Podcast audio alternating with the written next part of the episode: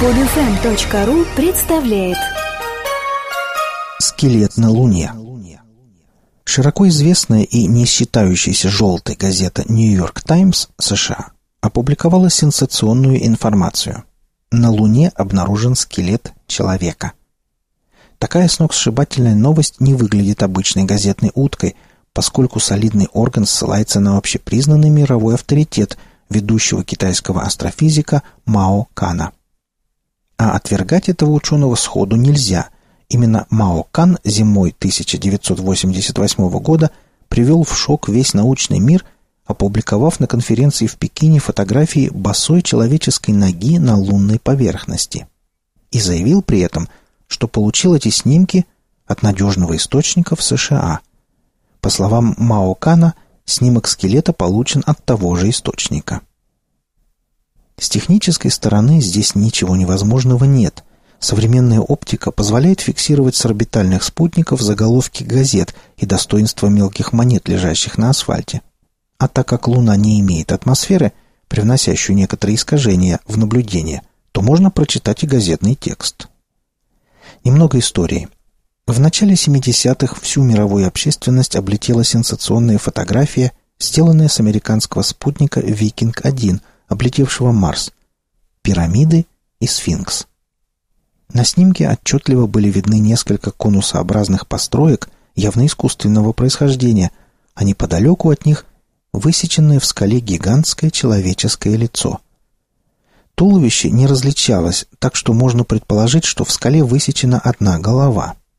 Это настолько не вязалось с общепринятыми представлениями, что официальный ученый мир пришел к единодушному мнению – Феномен природы, забавная игра света и тени. Эта позиция была очень удобна американским секретным службам, потому они и не возражали против публикации этой фотографии.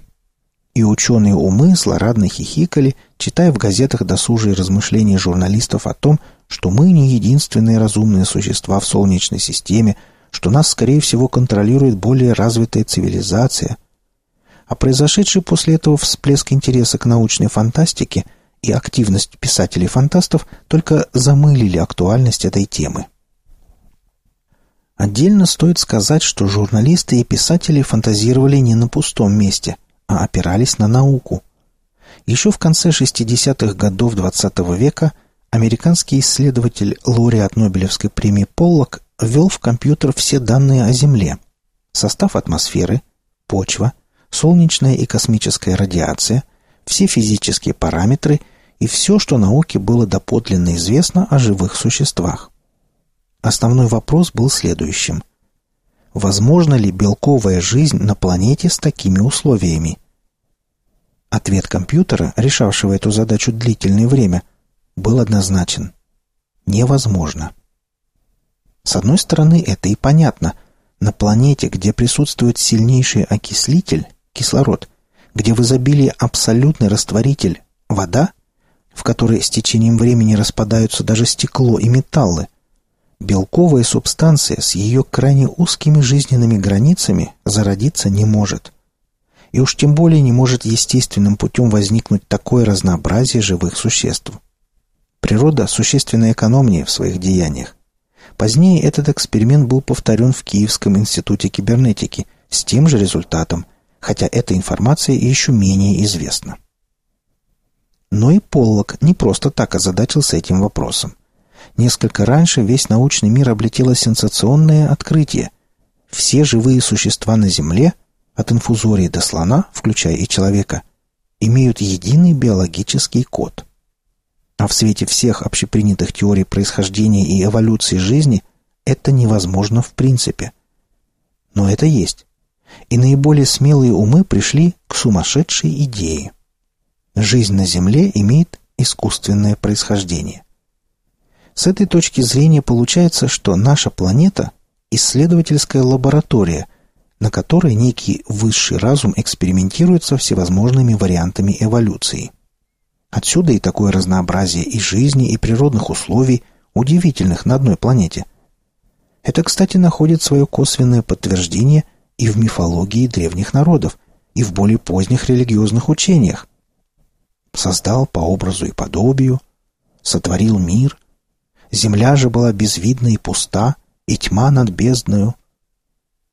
В подтверждение вышесказанному можно добавить, что американский астронавт Нейл Армстронг, впервые пролетая над обратной стороной Луны, вдруг углядел нечто такое, что, забыв все инструкции, закричал в микрофон открытым текстом «Вижу космические корабли! Их тут, наверное, двадцать!» Служба управления полетами среагировала моментально, связь тут же оборвалась, и больше Армстронг об инопланетных кораблях не заикался. Молчал он на эту тему и в дальнейшем, несмотря на то, что журналисты часто задавали ему этот вопрос. А его знаменитый возглас НАСА впоследствии довольно неуклюже дезавуировала.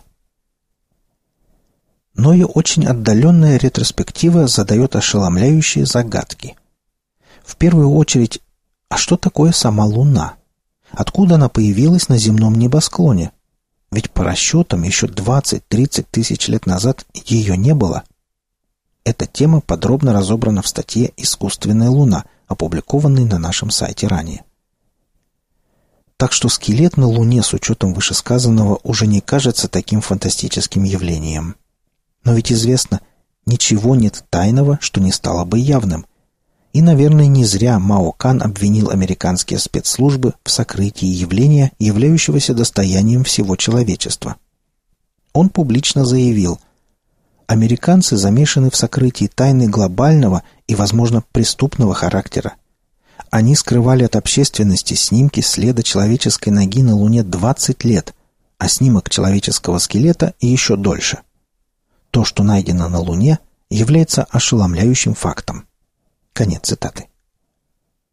Это заявление стало ударом для космических и разведывательных служб США. Они наотрез отказались комментировать его как прессе, так и научной мировой общественности.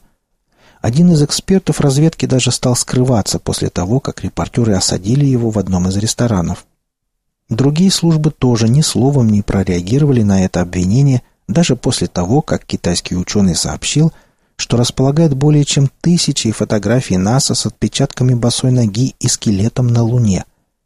Но примечательно, что, отказавшись комментировать это сообщение, никто из американских ответственных лиц не решился его опровергнуть.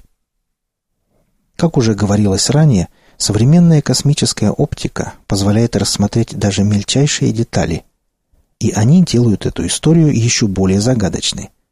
Так человек, скелет которого изображен на снимке, судя по всему, при жизни носил джинсы.